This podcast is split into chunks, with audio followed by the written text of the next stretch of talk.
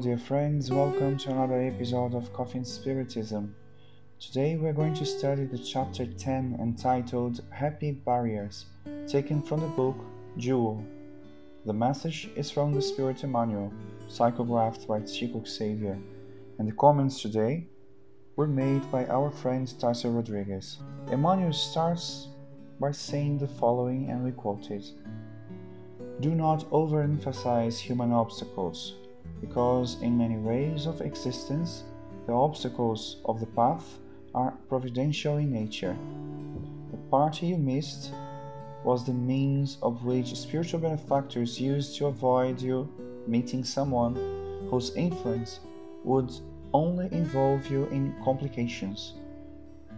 The inheritance in which you were entitled and which, for various circumstances, you could not receive will have been the fateful weight taken from your shoulders. The scheduled meeting that did not happen freed you from annoyance and losses. The companion who walked away, although you regret it, were the stimulus for you to get rid of ruinous dependence. The sick organ that you may still carry is a control piece so that you do not lose reflection and balance. Unquote. In this message of Emmanuel, we must strive to remove the spirit from the letter, because we know that the difficulties and obstacles that present themselves in our lives are, as Kardec often mentions, the stimulus that induces our intelligence to progress. So, pain, suffering, difficulties are things that push us forward when we decide to stop on the walk. But who likes to suffer? Is it natural to be outraged by any kind of pain or obstacles that appears in our path?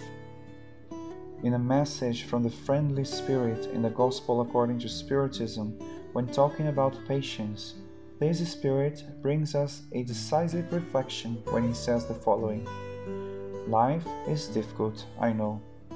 It consists of a thousand nothings, which are so many pin bites, but which end up hurting. If, however, we look at the duty imposed on us, the consolations and compensations that, on the other hand, we receive, we will recognize the blessings that are much more numerous than pains. The burden seems less heavy when we look up than when you bend to the earth on your forehead. Thus, we understand that facing difficulties, we must always ponder what lesson we can learn.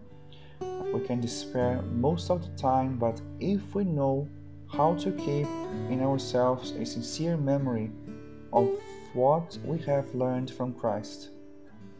With the doctrine of the Spirit, we will remember that the testimonies arrive for all of us, fragile, fallible, imperfect creatures, so that by suffering we can transform ourselves for the best and maybe one day decide to tender with good and build a world with less suffering, less weatherproof, and where the happiness can be a good of all without any obstacles.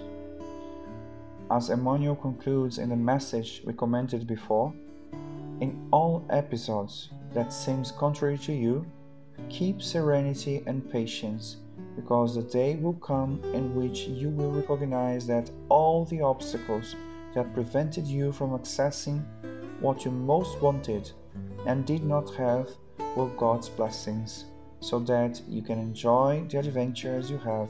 Much peace to everyone, and until the next episode of Coffee and Spiritism.